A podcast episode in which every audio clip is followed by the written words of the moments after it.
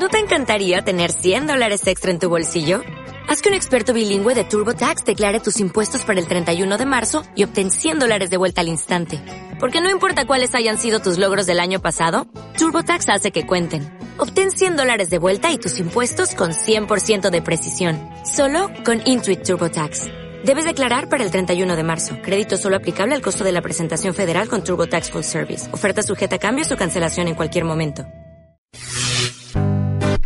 Colombia, Canadá, China, China, Australia, Australia, Egipto. Egipto.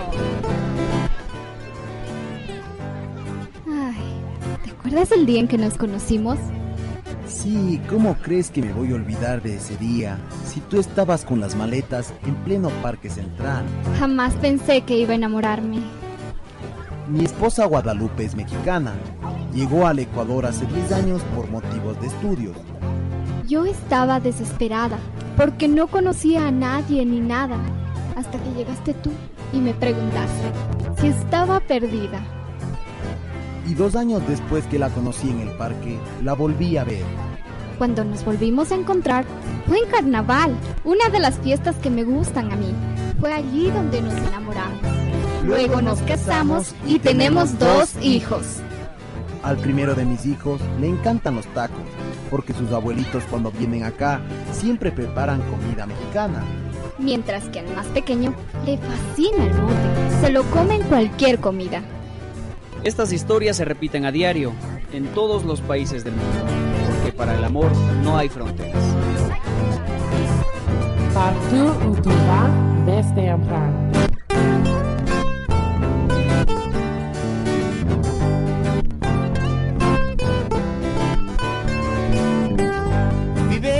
alegría de compartir con aquellos que no son de aquí. Viene la gente de todo lugar que tú le des su amistad. Cada camino deja huella en ti. Cada camino deja huella en ti. Se reconocerá a las personas el derecho a migrar. No se identificará ni se considerará a ningún ser humano como ilegal por su condición migratoria. Artículo 40 de la Constitución del Ecuador 2008. Recuerda que tus derechos van contigo. Infórmate. Caminos que dejan huellas. Caminos que dejan huellas hacia un mundo sin fronteras con derechos y responsabilidades. Saludos cordiales amigos y amigas, bienvenidos a este espacio de Caminos que dejan huellas. Hoy venimos cargados de mucha información, testimonios, entrevistas y muchas cosas más. Pero antes de tratar los temas del día de hoy, te invitamos a que prestes mucha atención. Nos vamos a nuestra primera pausa. Caminos, que dejan huellas. Llega gracias al apoyo de Fundación Crea tu Espacio y el Centro de Movilidad Humana e Intercultural del GAM Municipal de Cuenca a través del proyecto Lo que yo necesito. Niños, niñas, adolescentes, jóvenes y sus familias en acción con nuestra voz, por nuestros derechos y responsabilidades como ciudadanos del mundo.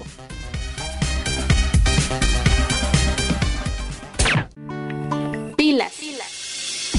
Por primera vez en la historia latinoamericana y mundial, un país incluye en su constitución política los derechos, garantías e instituciones de protección de las personas en movilidad humana y sus familias.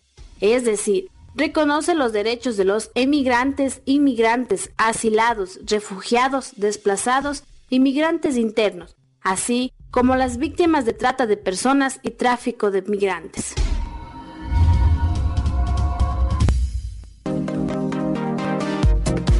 Caminos que dejan huellas por un mundo sin fronteras. Vamos, únete a nosotros y nosotras. Por el derecho a la libre movilidad humana con derechos y responsabilidades. No te muevas de caminos que dejan huellas.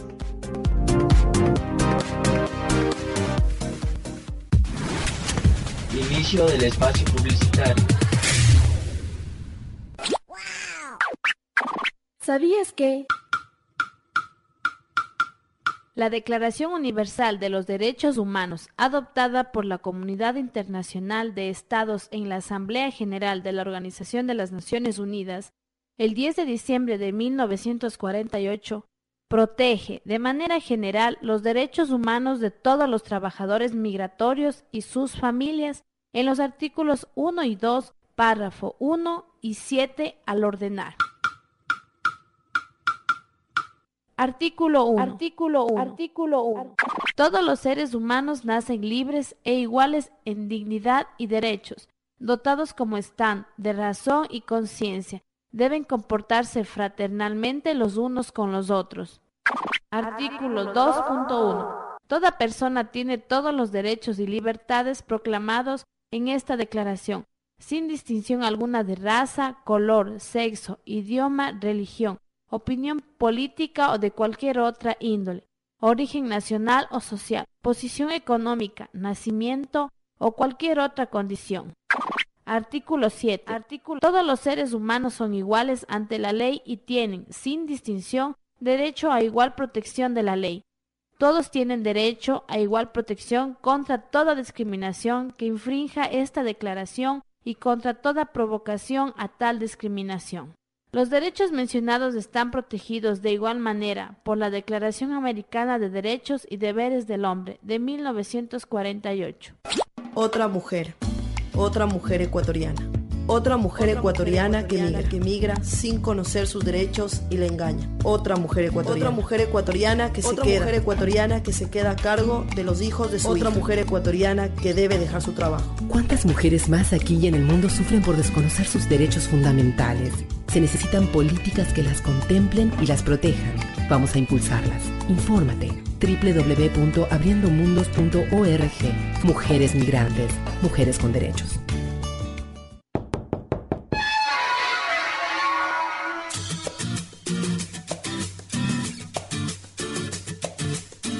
Un sueño. Una ilusión. Un anhelo. No se pierden a pesar de la distancia. Del dolor. O del lugar en donde estés. Tus sueños valen la pena. Lúchalo hasta conseguirlo. Manténlo vivo y presente donde estés.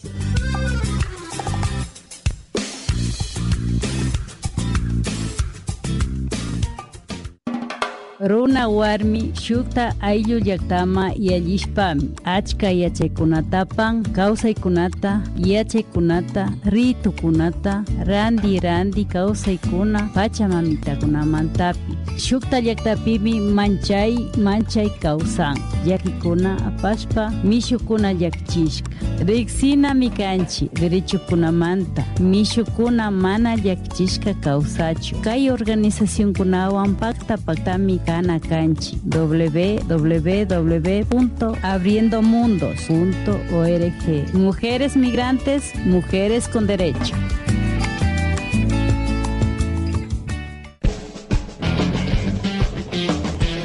Estás escuchando Caminos que dejan huellas.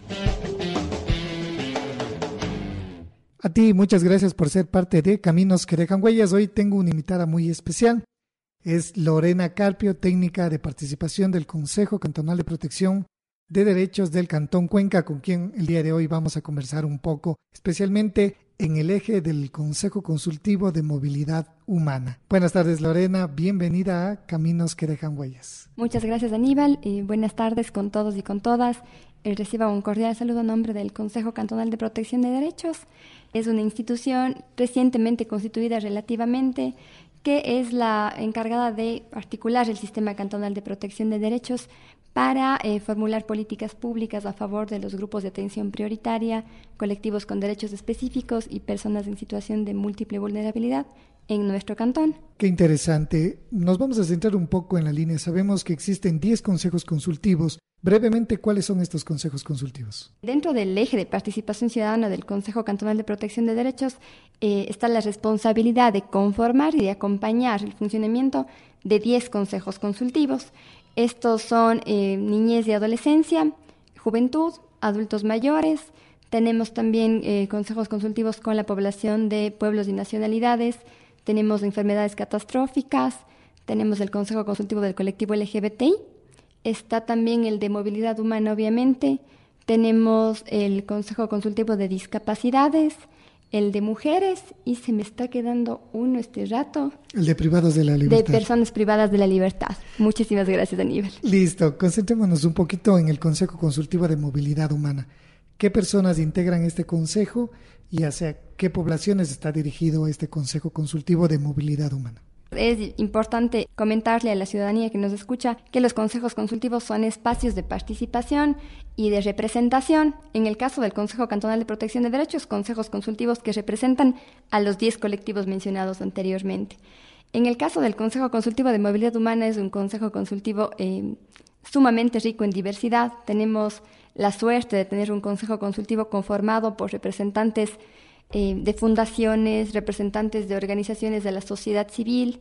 Tenemos también eh, personas ligadas a la academia que son parte de este espacio y tenemos también ciudadanos y ciudadanas que eh, se encuentran en nuestra ciudad en condición de, de, refugiados o refugiadas, personas que por distintos motivos han tenido que radicarse en nuestro cantón. Entonces es un consejo consultivo sumamente diverso y sumamente rico, como decía, porque tenemos la experticia de la gente que trabaja con el colectivo y también la experiencia de las personas que son quienes viven muchas veces esas situaciones de discriminación o de vulneraciones que solamente el sujeto es quien, quien puede dar fe de eso. Entonces, Lorena, tú nos dijiste que los consejos consultivos son una instancia de participación primera y segundo de consulta.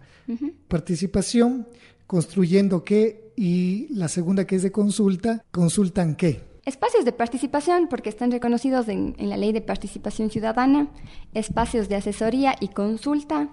Asesoría en el sentido de que, claro, son la voz de experta para que las autoridades a nivel local puedan consultar en el momento que van a elaborar una política pública o cuando se van a elaborar proyectos para atender a un colectivo, en este caso movilidad humana, sea este consejo consultivo la voz experta, la voz asesora de las autoridades.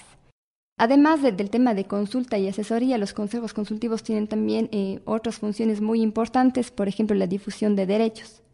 Es muy importante que colectivos como el de movilidad humana puedan irse visibilizando en nuestro cantón a través de acciones ciudadanas que, permitan difundir sus derechos y además que nos permitan invitar a, más personas a sumarse a estos espacios y a seguir promoviendo la participación y la organización de estos colectivos.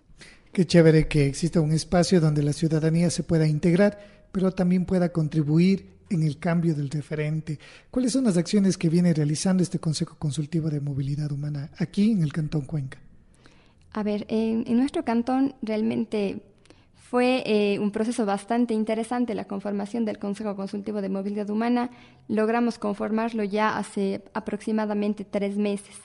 Este Consejo Consultivo se conformó en una asamblea en dicha asamblea, eh, todos los asistentes y las asistentes elaboraron un diagnóstico. Este diagnóstico nos permitió como Consejo Consultivo tener una planificación. Esta planificación está orientada para dos años, que son em, el tiempo en funciones que tiene un Consejo Consultivo. Sin embargo, eh, está totalmente sujeta a retroalimentación y claro, en la marcha los miembros del Consejo Consultivo irán viendo qué, qué cosas se pueden incorporar. Por ejemplo, hasta ahora una de las prioridades que ha tenido este Consejo Consultivo es el tema de formarse. Ha sido eh, de su interés capacitarse no solamente en el tema de, conceptos referentes a procesos migratorios, sino también eh, normativa. Si voy a defender los derechos de un colectivo, necesito conocer qué es lo, mínimo, lo básico que, señala la normativa en relación a ese colectivo. Entonces, es un consejo consultivo que está capacitándose, que además eh, tiene propuestas sumamente interesantes, por ejemplo, eh, una de las propuestas es el poder elaborar una publicación, una publicación con relatos de vida de personas que estén en nuestro cantón y que estén en una situación de movilidad humana. El objetivo de, esta propuesta es que esta publicación nos permita visibilizar las diferentes vivencias que tiene esta población en nuestro cantón. Seguramente ya cuando se empiecen a recopilar las historias yo espero que tengamos historias sumamente positivas, ¿no? De gente que, pese a las dificultades y pese a lo mejor a situaciones difíciles ha logrado eh, alcanzar sus metas en esta ciudad y ha logrado sentirse ya un ciudadano y ciudadana más integrado a la ciudad de Cuenca.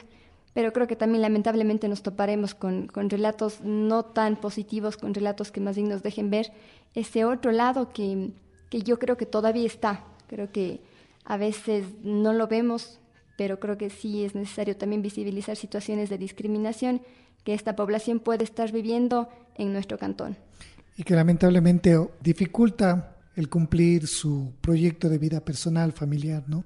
Recordarles a nuestro amigo y amiga que muchas de las poblaciones de movilidad humana no en todas las situaciones son una decisión personal. A veces son por las circunstancias que se van generando en el contexto, en el entorno, especialmente si nos referimos a el colectivo que está en situación de refugio. Recuerda que tus derechos van contigo. Infórmate. Caminos que dejan huellas. Caminos que dejan huellas hacia un mundo sin fronteras con derechos y responsabilidades. ¿Qué dirías tú a aquellas personas o colectivos que aún no se han integrado en este proceso en el Consejo Consultivo y que también desean, primero, enriquecerse de conocimientos en el tema y segundo, poder aportar de una u otra forma para ir generando este cambio donde realmente las personas no solo sepamos que contamos con derechos, sino también que podamos ejercerlos. Desde el Consejo Cantonal de Protección de Derechos y claro, eh, desde la persona que preside este organismo, que es el alcalde del Cantón Cuenca, hay siempre el interés de promover la participación eh, ciudadana.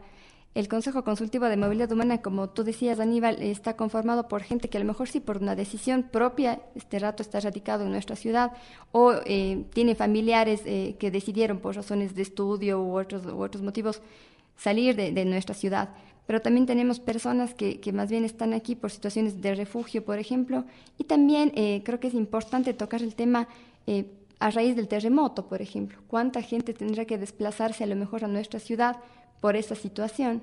Y cómo eh, los cuencanos y cuencanas nos vamos preparando para acoger a esos ciudadanos y ciudadanas de aquí. Entonces, las puertas del Consejo de Protección de Derechos y de, los, y de cada uno de los consejos consultivos están siempre abiertos. Si bien es cierto, hay una asamblea en la que se conforman estos espacios, no son espacios cerrados. Nosotros en las reuniones con, cada uno de los consejos consultivos siempre decimos, si es que al final del periodo la sala de reuniones que tenemos nos queda pequeña, entonces la labor de ese consejo consultivo habrá sido un éxito, porque tenemos colectivos con los que a lo mejor contamos con integrantes eh, bastante numerosos, niñas y adolescencia, por poner un ejemplo, son aproximadamente 50, pero tenemos colectivos con los que aún eh, por su misma dinámica tenemos cuatro o cinco integrantes, entonces las puertas están abiertas a cualquier persona que se quiera integrar. Puede ser un sujeto de derechos del colectivo, es decir, hablando de movilidad humana, puedo ser una persona en situación de movilidad humana que siento que necesito un espacio en el, cual pueda, uno, encontrarme con pares, además eh, capacitarme, conocer sobre mis derechos y generar propuestas, pero también pueden ser organizaciones o fundaciones o instituciones que quieran aportar con sus conocimientos a este, a este organismo. Entonces, abiertas totalmente las puertas siempre. ¿Cómo visibilizar, Lorena, el tema de movilidad humana? Para las personas a veces hay una confusión. Existe el tema de movilidad cuando se refiere al tema de transporte y cuando se habla de movilidad humana a veces piensan que está vinculado al tema de transportación. ¿Cómo visibilizar el tema cuando existen aún muchas realidades que desconoce la gente y también falta mucho trabajar el tema de integración, de reconocimiento, de aceptación a quienes han venido de otro país o a quienes han tenido que emigrar, digamos así, y sus hijos han quedado aquí. Personalmente yo soy alguien que le apuesta muchísimo a los procesos de sensibilización, a los procesos educativos. O sea, yo creo que muchas veces cuando conversamos eh, en, nuestras familias o en nuestros espacios, hay gente que te dice, o sea, discriminación, ¿de qué discriminación hablas si eso no sucede? pero realmente eh, es cuando uno se sensibiliza y se pone esos lentes o esas gafas de los derechos, cuando nos permiten a veces inclusive identificar violencias o formas de discriminación que uno mismo ha estado eh, ejerciendo. Entonces yo eh, creo que una, una forma muy importante de educarnos es generar campañas de sensibilización, porque a veces hay formas sutiles de violencia, o sea, ejemplos, chistes, el lenguaje que yo utilizo, el cómo yo a lo mejor en mi institución como funcionario o funcionaria recibo a una persona y cómo les atiendo de manera diferente a veces dependiendo de cuál es su origen. El cómo em, igualmente em, en las calles, o sea, yo veo a una persona o escucho su acento y ya de algún modo eh, le doy un trato distinto. Entonces yo creo que eso se puede ir cambiando únicamente con sensibilización, con procesos de educación que nos permitan eh, ir cambiando esos esquemas mentales que tenemos.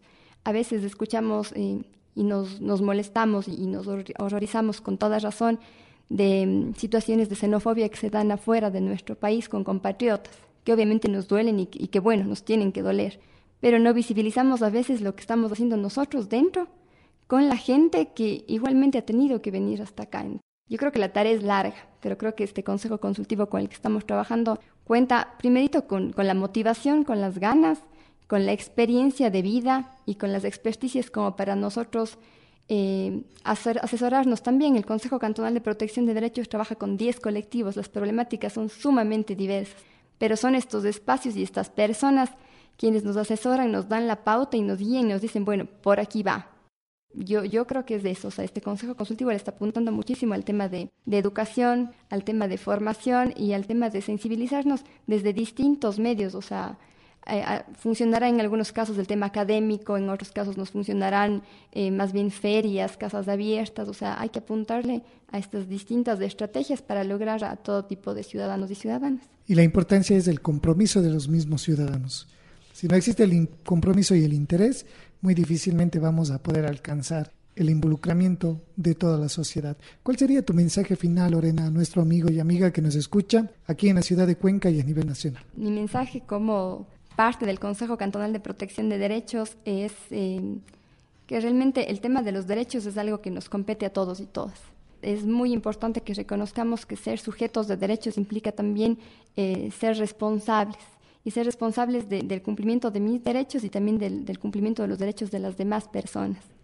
La invitación está abierta para que cualquier persona que desee sumarse a los espacios de consejos consultivos, en el caso de movilidad humana o de los otros colectivos, se sume. Siento que a veces eh, el tema de participación ciudadana está un poco venido a menos, pero creo que es porque más bien a veces se, se confunde un poco el tema o, escuchamos eh, políticas públicas o cosas así, y ya le asociamos con un tema político partidista.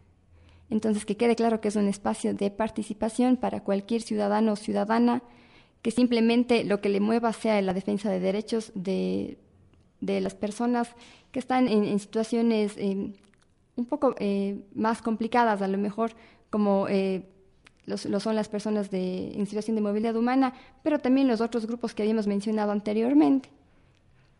Lorena, me estaba olvidando la dirección, el teléfono, por si la gente se anima para ser parte de este proceso. Claro que sí. Eh, las oficinas del Consejo Cantonal de Protección de Derechos quedan en la avenida Francisco Moscoso y 27 de febrero. Esto está cerquita más o menos del sector de la Escuela de Bomberos. Eh, los teléfonos son el 2812-612 o el 2888-452. Eh, Ojalá, ojalá que, esta entrevista eh, sea más bien eh, ese, puente o esa puerta para que más personas se integren. Igual eh, solicitamos el, apoyo de ustedes. nosotros consideramos sumamente valioso el trabajo que ustedes hacen y que más bien ustedes también nos apoyen en, esta, en la difusión de esta información. Y para nosotros es un placer poder llegar a la ciudadanía con esta información, ya que ellos se deben apoderar de estos espacios y la mejor forma de empoderamiento es conociendo. Te quiero agradecer, Lorena, técnica de participación del Consejo Cantonal de Protección de Derechos de Cuenca, por tu participación. Te agradecemos todo lo que nos has orientado, nos has dicho sobre este espacio. Sin duda llegarán a muchos oídos y esto hará que existan nuevas propuestas, nuevas visibilizaciones en el tema de movilidad humana. ¿Tus últimas palabras en el programa? Nada, igual, muchísimas gracias eh, a vos, Aníbal, y como decíamos, eh, ojalá eh, y, tengamos mucha más gente queriendo participar. Eh, la responsabilidad del Consejo Cantonal de Protección de Derechos es simplemente acompañar y promover esta participación. Pero sin el interés de los ciudadanos y ciudadanas nosotros no podemos hacer nada. Entonces, está en manos de todos y todas las personas que nos escuchan el apoderarse de estos espacios y el darles vida. Y con esto nos vamos a nuestro segmento de derechos y regresamos con mucho más de Caminos que dejan huellas. Recuerda que tus derechos van contigo. Infórmate. Caminos que dejan huellas. Caminos que dejan huellas hacia un mundo sin fronteras con derechos y responsabilidades.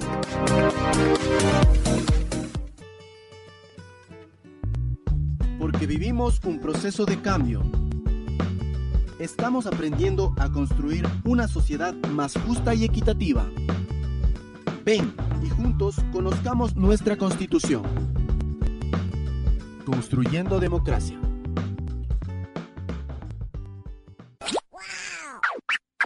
¿Sabías que la Declaración Universal de los Derechos Humanos, adoptada por la Comunidad Internacional de Estados en la Asamblea General de la Organización de las Naciones Unidas, el 10 de diciembre de 1948, protege de manera general los derechos humanos de todos los trabajadores migratorios y sus familias en los artículos 1 y 2, párrafo 1 y 7 al ordenar. Artículo 1. Artículo 1. Artículo 1. Todos los seres humanos nacen libres e iguales en dignidad y derechos, dotados como están de razón y conciencia. Deben comportarse fraternalmente los unos con los otros. Artículo 2.1. Toda persona tiene todos los derechos y libertades proclamados en esta declaración, sin distinción alguna de raza, color, sexo, idioma, religión, opinión política o de cualquier otra índole, origen nacional o social, posición económica, nacimiento o cualquier otra condición. Artículo 7. Artículo. Todos los seres humanos son iguales ante la ley y tienen, sin distinción, derecho a igual protección de la ley. Todos tienen derecho a igual protección contra toda discriminación que infrinja esta declaración y contra toda provocación a tal discriminación. Los derechos mencionados están protegidos de igual manera por la Declaración Americana de Derechos y Deberes del Hombre de 1948.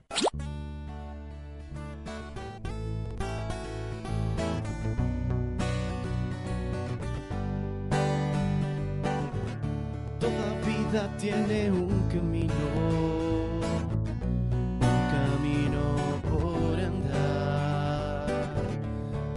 camino tiene un destino, destino que forjar, porque todos somos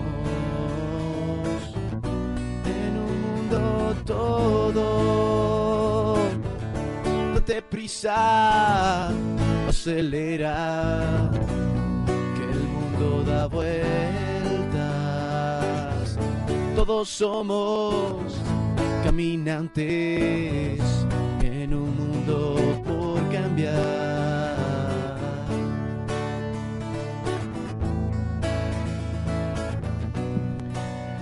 Y sin duda tenemos muchas cosas que hacer para cambiar esta realidad que viven en especial las poblaciones que están en situación de movilidad humana. Y para ello queremos darte a conocer.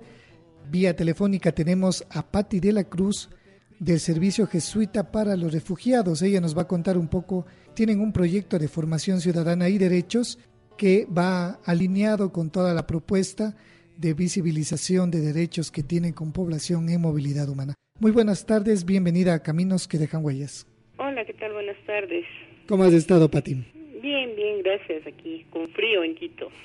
Mucho frío. Acá, en cambio, estamos con un calor, con un sol radiante. Ojalá noche no llueva, como estos días ha sido muy común acá en la ciudad que pega unos aguaceros muy largos de entre 3 y 4 horas. Oh, estamos por ahí estar equiparar el tiempo que sea equitativo entonces.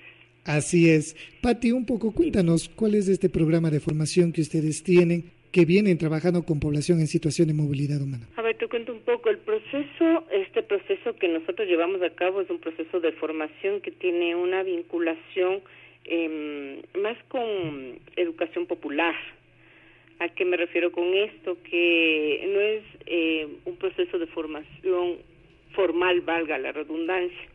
Eh, trabajamos nosotros con población en contexto de, movilidad humana. Esto quiere decir eh, representantes de organizaciones de refugiados, migrantes, familiares de migrantes, retornados, y obviamente población local, ¿no? Que también de una u otra manera también está inmersa dentro de esto si hablamos de desplazamiento de una ciudad a otra o, migración a nivel interno.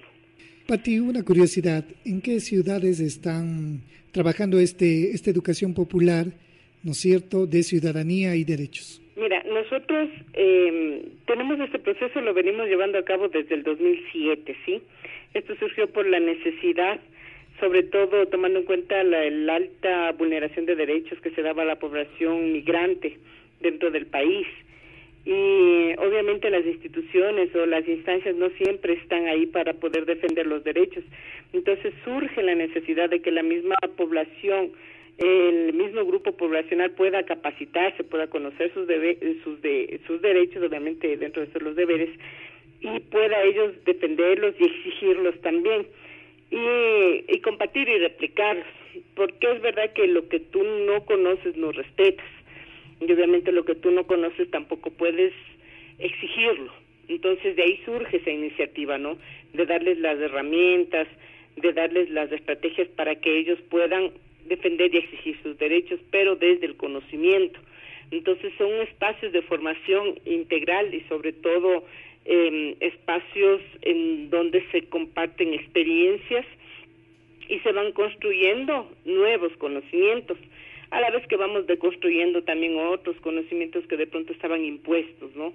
Dentro de la misma sociedad. Entonces, un espacio de solidaridad, de compañerismo, pero que eh, lleva a una construcción verdadera de ciudadanía universal, podríamos decir. Pati, tú nos habías dicho que es dirigido a poblaciones que están en contextos de movilidad humana, pero que también a ciudadanos que habitan en ese lugar y también están en migración interna. Cuéntanos las edades que de la población que ha podido acceder a esta educación. Ya mira, nosotros tenemos dentro del rango de edad eh, pues trabajamos con, con dos grupos, ¿no? Un grupo que es la Escuela de Ciudadanía de Jóvenes, sí, que es el rango de 14 a 21 años. Más o menos, bueno, sabemos que dentro de nuestra constitución joven se determina hasta los 29 años, pero obviamente si tú pones un espacio, eh, un chico de 14 años con un joven de 28 años, que de pronto ya tiene su universidad y tanto, entonces sería así como no tan equilibrado, podríamos decir, ¿no es cierto? Entonces, eh, y tenemos el otro grupo de adultos. En el grupo de adultos, obviamente, ya son, eh, o sea, los jóvenes de, o personas de 22 años en adelante, ¿sí? Entonces, estos son, eh, son personas que vienen, son representantes, eso sí es súper importante, representantes de organizaciones de base a nivel nacional. Entonces, eh, son personas eh, que conforman organizaciones o son parte de asociaciones, porque para nosotros es súper importante que se pueda eh, fortalecer de manera integral y grupal, porque eso te garantiza a ti que la información sea devuelta, o sea replicada, o sea compartida, a, eh, qué sé yo, fortalecer o, o llevar el programa a personas de manera individual. Entonces, por eso te digo, son representantes de organizaciones de base.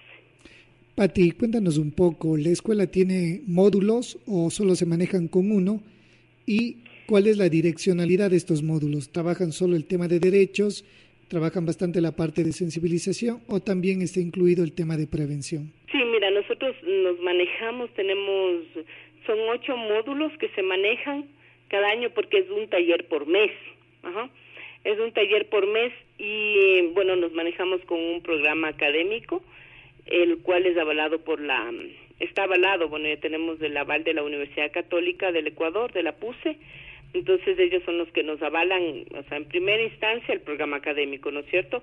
Que parte no desde los supuestos, módulos elaborados desde suponemos que eh, la población o este grupo necesita aprender esto, sino parte desde la realidad. Es decir, eso es la misma gente la que dispone en función a su necesidad y a esa necesidad es a la que damos respuesta y le damos un contenido. ¿No es cierto? Entonces de ahí te manejas con la, la, la malla curricular, podríamos decir, ¿no es cierto? Y dentro de esta malla tenemos los módulos ya eh, explícitos, ¿no? En donde trabajas, qué sé yo, los contenidos, eh, los objetivos y sobre todo es súper importante la cuestión que tenga coherencia con el proceso de formación entonces, obviamente, el, eje transversal o la línea transversal es derechos humanos y movilidad humana. Esto quiere decir que los temas o los módulos que nosotros trabajemos estén vinculados, estén direccionados a este, o sea, con, con este eje transversal que te digo. Entonces, eh, ¿qué te digo? Iniciamos con derechos humanos, movilidad humana y eh, obviamente la gente, bueno, en el, el año anterior, al finalizar de cada proceso, se hace una evaluación general en donde los participantes determinan qué temas creen ellos que serían importantes toparlos de pronto nuevamente, que de pronto quedaron flojos, o temas nuevos que se acogen a la realidad y en función a lo que se está viviendo dentro de las localidades o comunidades. En, en este marco podríamos decir que la mayoría de población es población que está en zona de frontera, ¿no? Entonces son realidades muy distintas a las poblaciones urbanas. Entonces eh, trabajamos de, qué sé yo, el módulo de incidencia política, participación ciudadana, tenemos módulo de mecanismos de protección y exigibilidad de derechos, módulos de interculturalidad, tomando en cuenta la gran diversidad que tenemos dentro de la población también, ¿no? Eh, módulo, obviamente, no puede faltar módulo de equidad de género y dentro de eso trabajas la violencia basada en género, violencia intrafamiliar y ahora eh, bueno vamos a tomar a topar también bueno desde el año anterior las nuevas masculinidades. Eh, tenemos el eh, módulo de participación ciudadana y tenemos el módulo de mm, economía popular y solidaria. Y obviamente dentro del, del de lo que estamos trabajando de violencia basada en género, nuevas masculinidades, dentro de eso trabaja sexualidad, derechos sexuales y reproductivos, eh, cuestión de drogadicción. Los jóvenes, así como los adultos, mantienen, es un solo proceso, pero se mantienen, eh, son diversas temáticas, o pueden ser las mismas, las mismas temáticas, pero con diferentes dinámicas, ¿sí? Las que se van trabajando.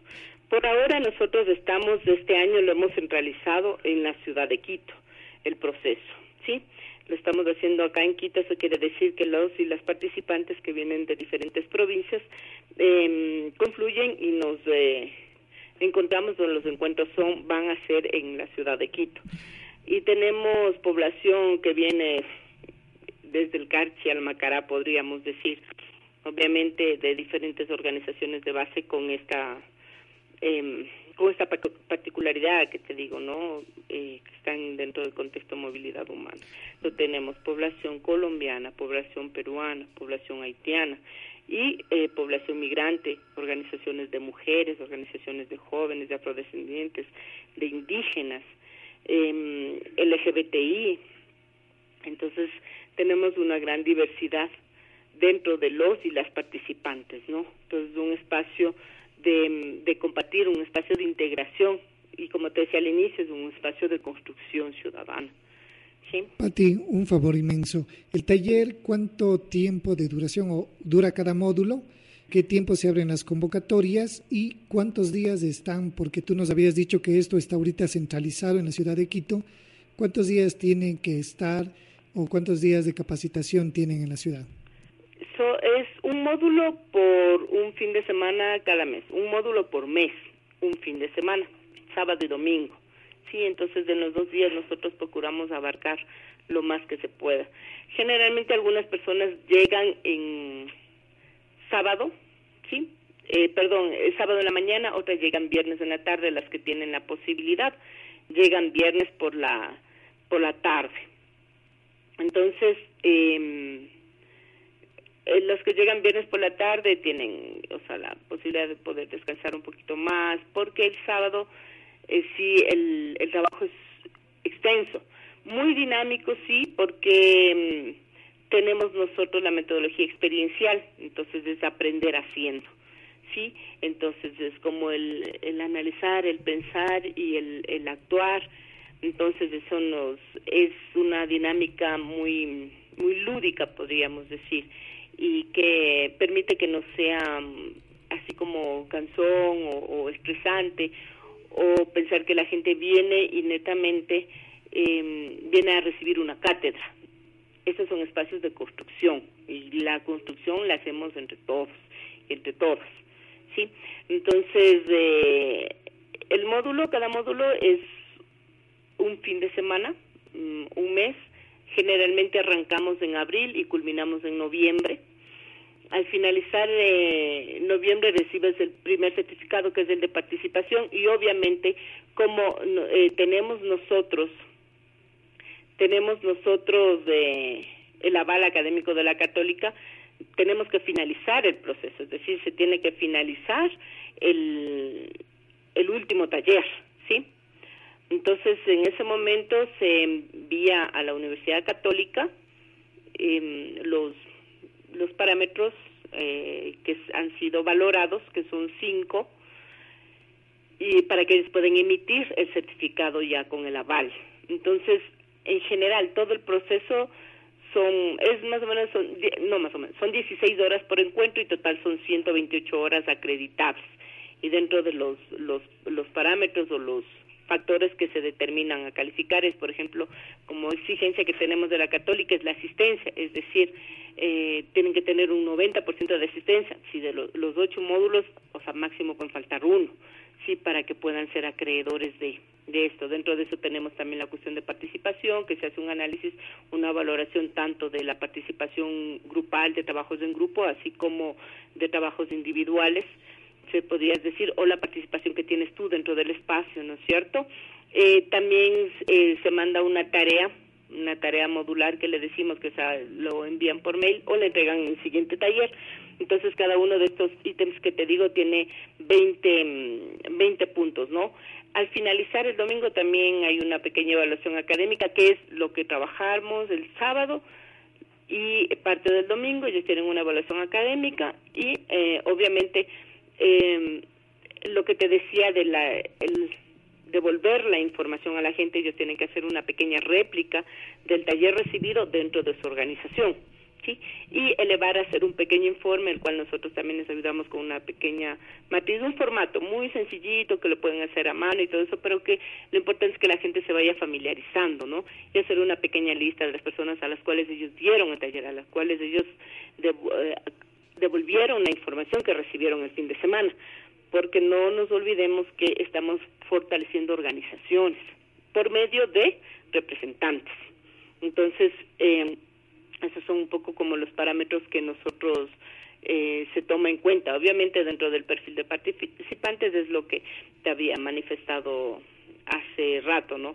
Pero que tienen que ser organizaciones que sean de primero o segundo grado y conformadas por la población con su movilidad humana, como te había manifestado. Ahora, igual dentro de este contexto también está la población retornada, ¿no? Qué chévere. Cuéntanos un poco, la gente que quiera participar, a dónde se puede comunicar, a dónde te puede escribir y saber más del, proceso formativo, pero también si existiría el interés de otras organizaciones de poder traer ese proceso que ustedes ya llevan adelante a otra parte o otra región del país, ¿qué deberían hacer o hacia dónde deberían direccionar para poder acceder a ello, no? Ya, mira, nosotros estamos ahorita igual en, las, eh, en un análisis de de ver de qué manera se puede llevar estos procesos a nivel de, de, frontera. Bueno, en este caso se está pensando ahorita por el momento frontera norte, ¿sí? Entonces se van a dar eh, las escuelas regionales frontera norte, ¿ok? Entonces, mira, en cuanto a participación y todo eso, como te decía, son representantes de organizaciones de base a las cuales nosotros acompañamos o tenemos un proceso con ellas, ¿sí? Entonces, en Cuenca también hacemos presencia. Nosotros trabajamos también con organizaciones en Cuenca, que son las que participan dentro de este proceso de formación. Eh, te voy a dar un correo que sería al que de pronto la gente puede mandar alguna inquietud o comunicarse o, o preguntar o alguna situación, si están dentro de este contexto, si son población refugiada, población retornada, población inmigrante, ¿sí? Entonces, eh, y creen que, que esta podría ser un espacio en donde se pueda eh, como ver otras perspectivas, pero desde nuestro mismo accionar. Porque aquí lo importante es que la gente se empodere del proceso, asuma como el proceso es de ellos. Nosotros somos únicamente un instrumento, como organización, como institución, porque el proceso es de la gente. La gente es la que tiene que empoderarse, asumir como suyo Esto porque habrá en algún momento que las instituciones, las organizaciones, las ONGs o, o incluso los mismos técnicos pueden ya no trabajar o ya no hacer presencia en ese espacio. Entonces la idea es que la gente se apropie de esto para que ellos puedan continuar y que sean procesos sostenidos y sustentables en el tiempo. ¿no? Y eso es interesante, que sean sustentables y que también tenga su duración, ¿no? que sea un proceso continuo que ayude realmente a fortalecer a las organizaciones de base que son los que viven el día a día con las personas que están en situación y contextos de movilidad humana.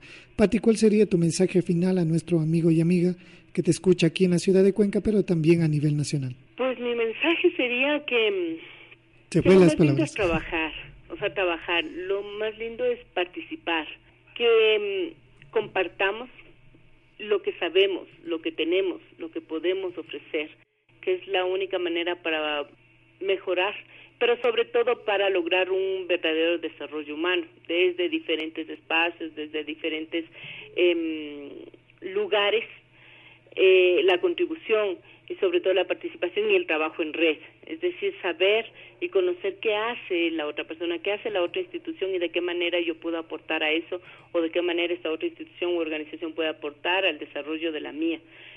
Que eh, tomemos en cuenta que si nos desarrollamos todos, si mm, eh, trabajamos todos en sinergia, en conjunto, en equipo, pues se logra beneficio individual, pero pensando en colectivo. ¿sí? Es una visión transformadora. Muchas gracias, Patti. Te queremos agradecer. Te deseamos el mayor de los éxitos. Esta Escuela de Ciudadanía sin duda ayudará a transformar el conocimiento y también la mentalidad de las personas y a dar un paso mucho más fuerte y solvente a las organizaciones sociales. Muchas gracias, que tengas una linda tarde y gracias, por compartir tu experiencia. Muchísimas gracias. Nos vemos, hasta luego. Y bueno, amigo y amiga, amiga, te agradecemos por ser parte de Caminos que dejan huellas. Te invitamos a nuestra segunda pausa y retornamos con el final del programa. Pilas. Pilas. Por primera vez en la historia latinoamericana y mundial, un país incluye en su constitución política los derechos, garantías e instituciones de protección de las personas en movilidad humana y sus familias. Es decir, reconoce los derechos de los emigrantes, inmigrantes, asilados, refugiados, desplazados, inmigrantes internos, así como las víctimas de trata de personas y tráfico de migrantes.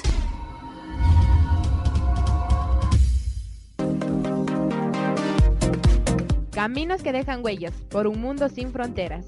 Vamos, únete a nosotros y nosotras. Por el derecho a la libre movilidad humana con derechos y responsabilidades. No te muevas de caminos que dejan huellas.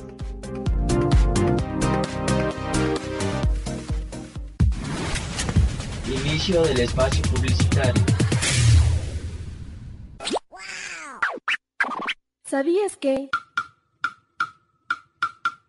La Declaración Universal de los Derechos Humanos, adoptada por la Comunidad Internacional de Estados en la Asamblea General de la Organización de las Naciones Unidas, el 10 de diciembre de 1948, protege de manera general los derechos humanos de todos los trabajadores migratorios y sus familias en los artículos 1 y 2, párrafo 1 y 7 al ordenar. Artículo 1. Artículo 1. Artículo 1. Todos los seres humanos nacen libres e iguales en dignidad y derechos, dotados como están de razón y conciencia. Deben comportarse fraternalmente los unos con los otros. Artículo 2.1. Toda persona tiene todos los derechos y libertades proclamados en esta declaración, sin distinción alguna de raza, color, sexo, idioma, religión, opinión política o de cualquier otra índole, origen nacional o social, posición económica, nacimiento o cualquier otra condición. Artículo 7. Artículo. Todos los seres humanos son iguales ante la ley y tienen, sin distinción, derecho a igual protección de la ley. Todos tienen derecho a igual protección contra toda discriminación que infrinja esta declaración y contra toda provocación a tal discriminación. Los derechos mencionados están protegidos de igual manera por la Declaración Americana de Derechos y Deberes del Hombre de 1948. Otra mujer, otra mujer ecuatoriana. Otra mujer ecuatoriana que migra, que migra sin conocer sus derechos y le engaña. Otra mujer ecuatoriana. Otra mujer ecuatoriana que se otra queda. mujer ecuatoriana que se queda a cargo de los hijos de su Otra mujer ecuatoriana que debe dejar su trabajo. ¿Cuántas mujeres más aquí y en el mundo sufren por desconocer sus derechos fundamentales? Se necesitan políticas que las contemplen y las protejan. Vamos a impulsarlas. Infórmate www.abriendomundos.org. Mujeres migrantes, mujeres con derechos.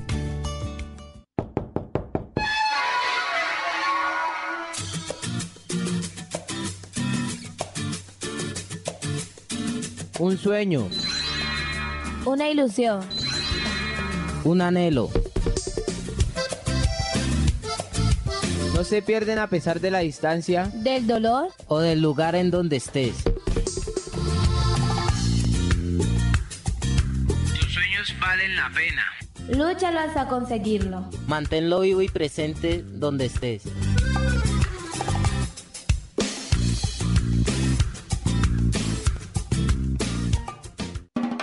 Runa warmi shukta ayllu llaktama yallishpami. Achka yachaykunatapan kawsaykunata yachaykunata ritukunata randi randi kawsaykuna pachamamitakunamantapi. Shukta llaktapimi manchay manchay kawsan. Llakikuna apashpa mishukuna llakchishka.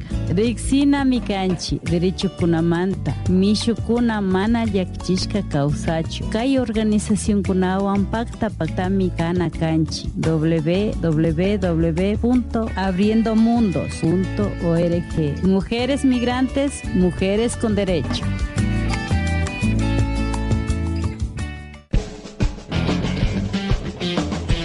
Estás escuchando Caminos que dejan huellas.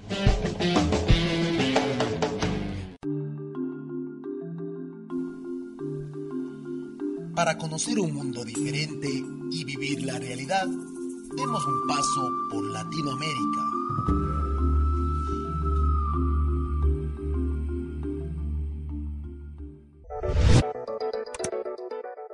Hasta antes del 2006, yo creo que la lucha de las, de las organizaciones defensoras de derechos humanos y de las casas del migrante siempre eh, eh, procurando el respeto, la protección, la promoción de las personas migrantes. Eh, la preocupación era sobre todo con estos mm, polleros que luego no cumplían, que los abandonaban, que abusaban, que no eran fieles en los tratos, ¿no? Después del 2006, una vez que se declara la guerra, que después no fue guerra y que al final sí seguimos con las causas y las consecuencias de la guerra, eh, los migrantes son una población que verdaderamente eh, eh, ha sido la población como chivo expiatorio, ¿verdad? A la que le ha tocado vivir una violencia extrema que la deja, lo, lo, lo, expresa, ¿verdad? Yo creo que no tenemos ahorita en todos estos eh, nueve años del calderonismo y ahora de, Peña Nieto, no tenemos un contexto tan brutal de la violencia hacia la población migrante como la que, la que nos tocó eh, acompañar, presenciar, denunciar en el 2010, 2011 y 2012, ¿verdad? Al menos los testimonios de los migrantes nos hacen, nos dan información que son varios grupos, ¿eh? no es solamente uno. Entonces, los migrantes te narran que desde Guatemala, que es el punto ya de entrada, ya la, gente de, Centroamérica ya los entregó a alguien. Eh, no nos dicen o nos dicen de diferentes, de diferentes eh, nombres, ¿no? Por ejemplo, un, un cartel que ellos, que ellos identifican es el cartel de la Santa Muerte eh, y que todos están tatuados con, con, el tatuaje de la Santa Muerte, ¿verdad? Y opera ahí entre Tenosique, el Naranjo, eh, como esa zona de acá, de esta parte de, Tabasco, o del Petén. Este. En cambio, por, por Tapachula, pues bueno, ahí está eh, son muchos líderes que están ahí, ¿verdad? No, puedo identificar a uno de manera particular. Pero lo que sí narran los migrantes es que estos grupos que ya los traen, que los, mueven o en, en trailers o en, eh, camionetas de, de, material de construcción, ya vienen con claves. Eh, Veracruz, sin duda, entre los Zetas y el cartel están ahí eh, controlando. Igual el Estado de México eh, está controlado, está controlado. Yo no tengo claridad si solo son los, los templarios o si están también aquí metidos los zetas o, o haya alguien más, pero esta zona está controladísima, muy controlada. Querétaro, eh, eh, Celaya, Guanajuato, es una región. Algunos de los migrantes narran también que hay un otro grupo también de migrantes apodados los negros, que también operan. Pero son grupos que al final del día eh, le tienen que estar pagando a los cárteles más grandes, si no, no pueden funcionar aquí. Eso es lo que yo puedo deducir de, las, de los testimonios, ¿no? Y, por supuesto, llegar a, Coahuila o llegar a, Tamaulipas es estar ahora sí ahí en manos de los capos, capos, capos grandes, ¿verdad? eh, dígase el cartel del Golfo, dígase los Zetas, o sea, ahí es el, peso grande, ¿no? Hoy por hoy, los migrantes forzosamente tienen que contratar los servicios del crimen organizado. Si no, no pueden pasar, no pueden pasar ni la frontera norte ni por algunos lugares de aquí de México. Hay que pagar, hay que pagar. Este, este estado este país tiene, tiene la autoridad de facto, que son los grupos criminales. Por más que nos quieran decir que aquí el Estado y Peña Nieto y el secretario de Gobernación son quienes tienen el control interno de este país, e, eso es ridículo. Y los migrantes no nos pueden dejar ver. ¿Por qué digo esto? Eh, los migrantes no pueden cruzar ninguna frontera del norte si no contratan los servicios de, las, de, la, de la, los cárteles que están eh, en la frontera eh, controlando todo el tráfico, de todo, drogas, armas, mercancía, de todo. No puedes cruzar, no puedes, no, imposible. Los servicios de estos grupos que controlan el territorio eh, los tienes que contratar, si no, no te dejan pasar. Ellos son un muro para que tú puedas entrar eh, a estos territorios.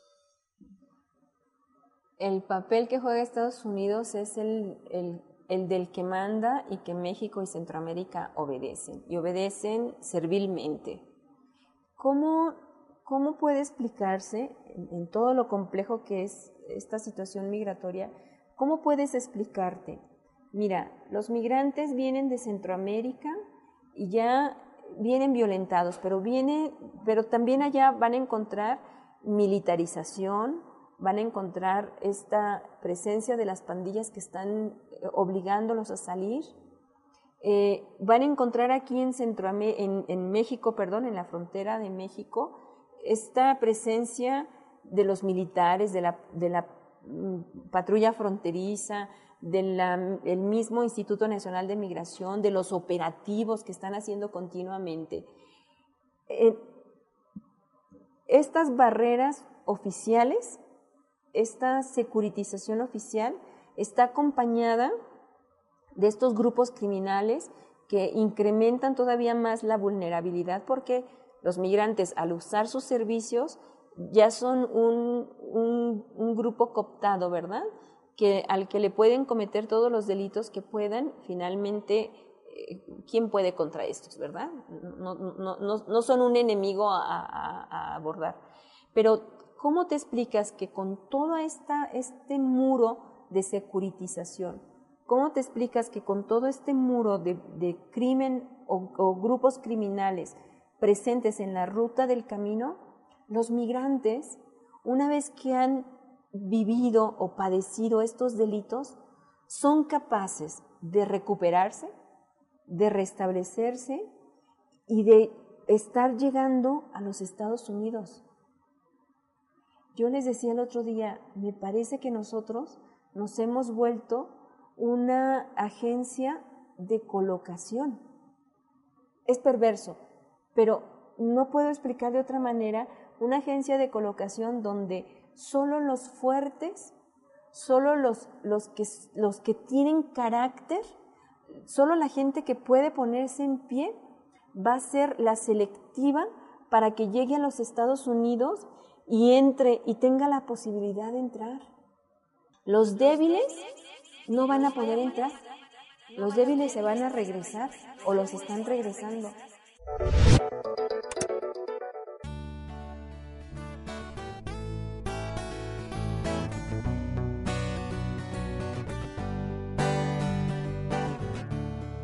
vida tiene un camino, un camino por andar. Todo camino tiene un destino, destino que forjar. Somos en un mundo todo. Date prisa, acelera, que el mundo da vueltas. Todos somos caminantes en un mundo por cambiar.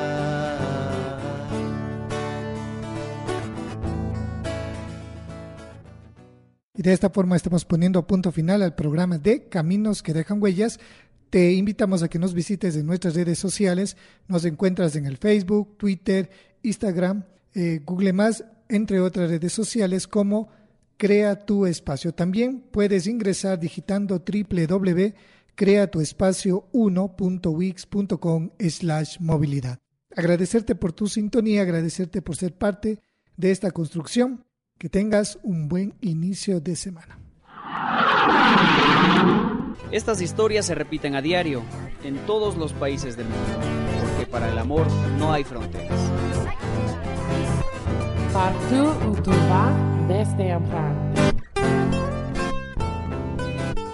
Esta es una coproducción de Fundación Creato Espacio y el Centro de Movilidad Humana e Intercultural del GAM Municipal de Cuenca, a través del proyecto Lo que yo necesito.